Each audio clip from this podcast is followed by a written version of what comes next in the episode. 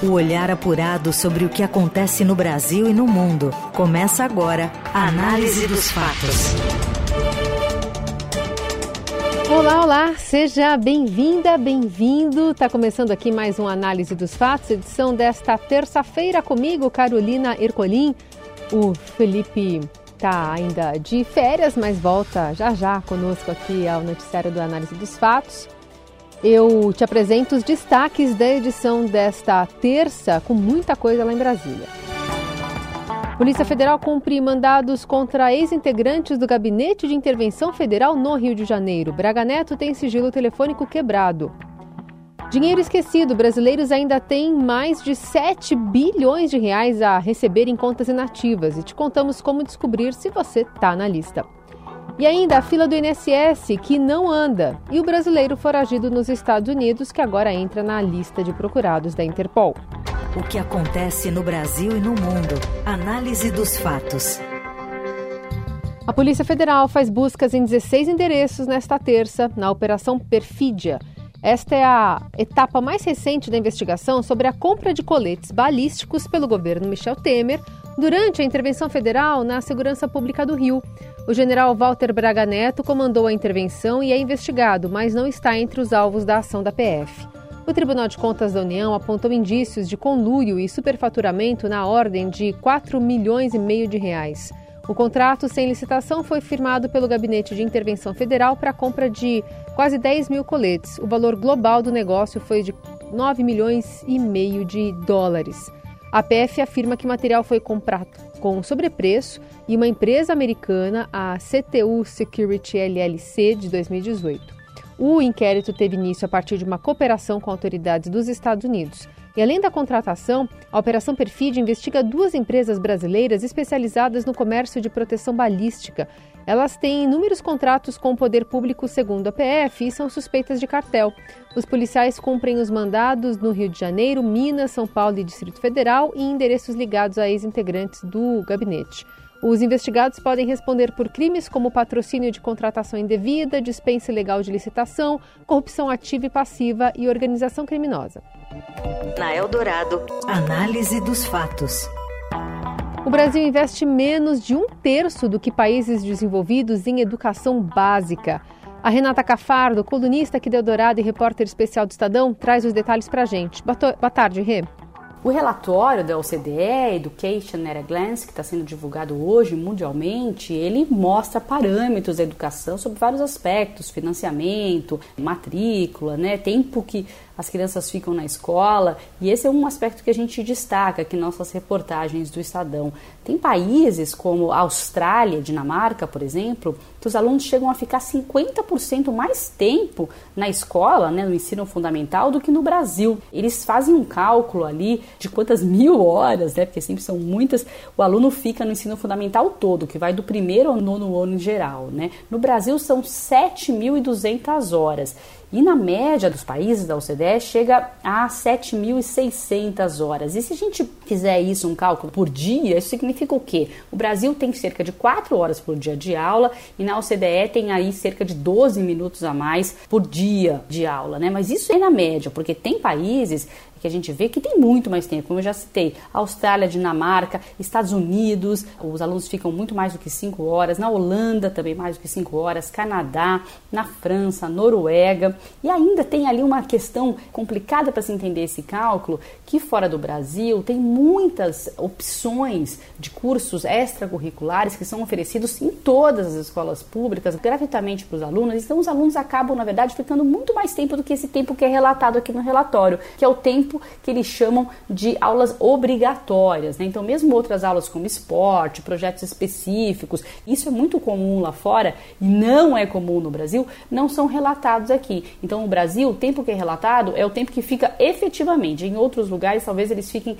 e quase com muita certeza eles ficam muito mais tempo que isso na escola, né? Um exemplo que é bem claro, a Coreia do Sul está aqui no relatório com 6.400 horas em todo o ensino fundamental, menos tempo que o Brasil, o que a gente sabe que não é comum, lá até tem uma crítica muito grande, porque os alunos saem da escola regular e vão para cursinhos que ficam até à noite estudando. Então, o tempo mesmo que fica, às vezes não dá para saber certinho, mas isso é o tempo obrigatório, né? Então, tem países em que o tempo obrigatório já é muito, muito, muito superior ao Brasil. E o relatório também fala sobre financiamento, acaba mostrando que o Brasil investe um terço do que os países da OCDE em cada aluno no ensino básico, ou seja, o Brasil investe 3.500 dólares mais ou menos por cada aluno por ano, enquanto os países da OCDE investem quase 11 mil, né, 10.900 dólares por aluno ano. Isso é algo que já vem desde meados dos anos 2010. O Brasil chegou a aumentar nas últimas décadas o seu investimento por aluno, mas hoje ainda está muito baixo. É algo criticado pelos educadores e que se fala muito de quanto é crucial aumentar esse investimento na educação básica. Nosso investimento no ensino superior é alto e próximo aos países da OCDE, mas na educação básica ainda muito baixo, em virtude principalmente da quantidade de alunos. A gente tem 45 milhões de alunos nas escolas, o que obviamente necessita de muito mais dinheiro do que países menores, né? Daí esse cálculo por aluno nos países menores acaba ficando maior, mas que é crucial para desenvolver políticas importantes como o ensino em tempo integral, melhorar a alfabetização, a formação de professores. Então, mais uma vez, o Brasil aparece com esse investimento muito baixo com relação aos demais. Análise dos fatos. O Ibovespa, principal índice da Bolsa de Valores de São Paulo, a B3, opera em alta nesta terça, refletindo o resultado da inflação de agosto, que subiu 0,23% segundo o IBGE.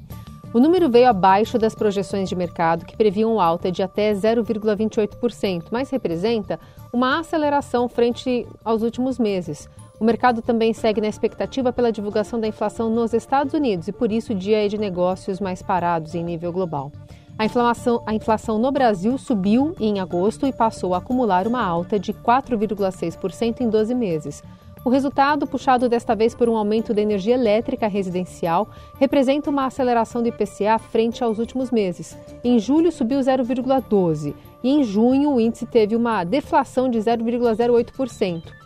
Mesmo com a aceleração, os números vieram abaixo das expectativas no mercado e reforçam a visão de que na próxima semana o Comitê de Política Monetária do Banco Central do Brasil deve promover um novo corte na Selic, a taxa básica de juros.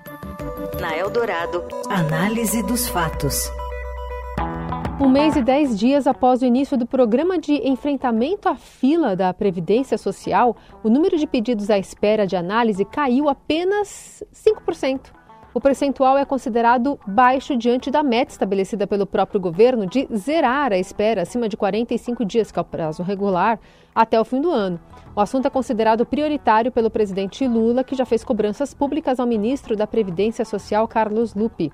Dados do portal da Transparência, compilados pelo Instituto Nacional do Seguro Social, apontam que o estoque de solicitações pendentes passou de cerca de 1 milhão e 800 mil em junho para próximo de 1 milhão e 700 mil em agosto uma queda aí de 5,7%.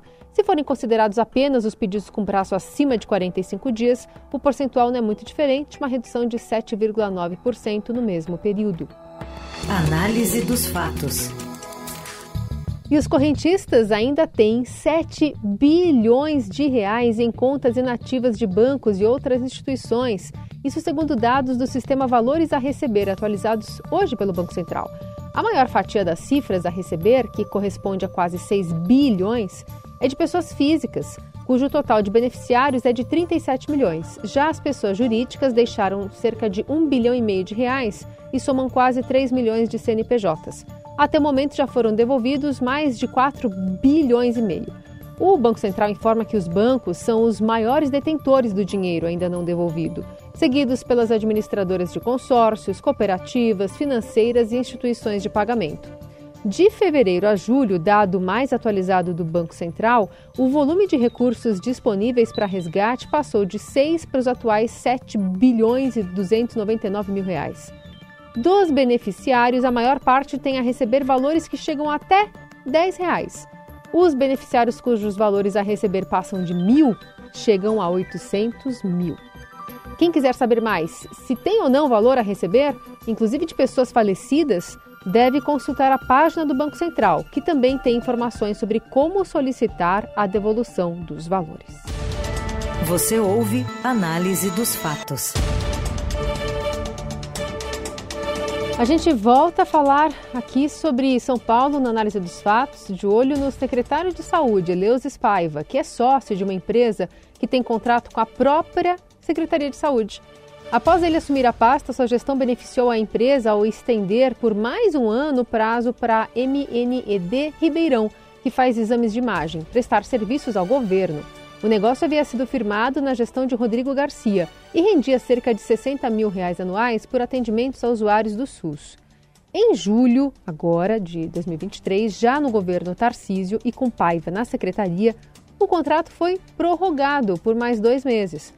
Após o Estadão procurar o secretário para comentar o assunto, o governo aí sim decidiu rescindir o contrato e Paiva informou que devolverá aos cofres do Executivo Paulista os R$ 4.100 já pagos à companhia em agosto após o aditamento.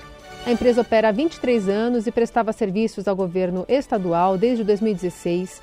De acordo com dados da Junta Comercial de São Paulo, a MNED tem sete sócios e capital de um milhão de reais. A participação do secretário é a segunda maior, equivalente a 193 mil. E uma segunda companhia, chamada Pouso Alegre, detém metade do negócio. Paiva também é sócio dela por meio de uma outra empresa, a MNED Magsul Medicina Nuclear. Em abril, Eleusis declarou um patrimônio de quase 14 milhões de reais. A informação consta em uma portaria da Controladoria Geral do Estado. O fornecimento desses dados por todos os secretários é uma exigência legal. Em 2018, quando se candidatou a deputado federal, o patrimônio declarado ao TSE era de 4 milhões e meio de reais. Na Eldorado, análise dos fatos. E o Ministério Público aqui de São Paulo realizou nesta terça uma operação contra integrantes da cúpula do PCC, facção criminosa que atua de dentro e fora dos presídios do país. Três pessoas foram presas. A ação tem como objetivo combater o esquema de lavagem de dinheiro dos integrantes da facção, estruturado por meio de investimentos em transações imobiliárias, veículos e mercado financeiro. Segundo os investigadores, cada liderança montou uma estrutura própria por meio de familiares e pessoas de confiança. A suspeita é que eles movimentem mais de 100 milhões de reais anualmente. Dentre os itens apreendidos há diversos objetos de luxo, como sapatos, bolsas e relógios. A ação é mais uma fase da Operação Sharks, deflagrada em 2020, após uma investigação do GAECO, do Ministério Público de São Paulo, que mirou a logística do tráfico de drogas e a sucessão dos antigos chefes da facção, que estão nos presídios federais. Análise dos fatos. A polícia da Pensilvânia disse nesta terça ter certeza que Danilo Cavalcante, o brasileiro condenado à prisão perpétua que fugiu da cadeia nos Estados Unidos, está dentro do perímetro de buscas estabelecido e será preso o quanto antes. Em entrevista coletiva para falar sobre as buscas, que já duram 13 dias, a Polícia do Estado disse ainda acreditar que ele não está ferido, apesar de ter trocado tiros com um morador da Pensilvânia. Danilo, condenado por matar a ex-namorada Débora Evangelista Brandão, está foragido desde 31 de agosto, quando ele conseguiu escapar da prisão escalando paredes. Segundo a polícia, ele conseguiu roubar um rifle na garagem de uma casa da região por onde passava na noite de segunda, a cerca de 32 quilômetros da prisão de onde ele fugiu. Após o roubo, ele trocou tiros com um morador. Danilo entrou ontem para a lista de procurados da Interpol, a Organização Internacional de Polícia Criminal. Na Eldorado, análise dos fatos.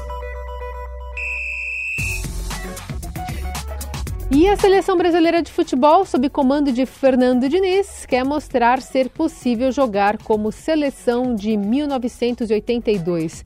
Quem conta mais sobre esse jogo de hoje é ele, Robson Morelli.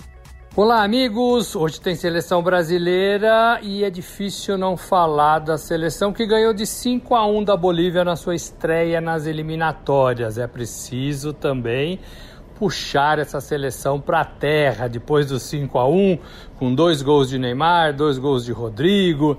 Todo mundo se apaixonou pela seleção do Fernando Diniz. Na verdade, o que mudou foi apenas a chegada de um novo treinador os outros componentes da seleção, como os jogadores, são quase os mesmos, nada mudou. Neymar, agora na Arábia Saudita, vai ter que se provar novamente, porque ele está numa liga mais fraca do que as competições na Europa.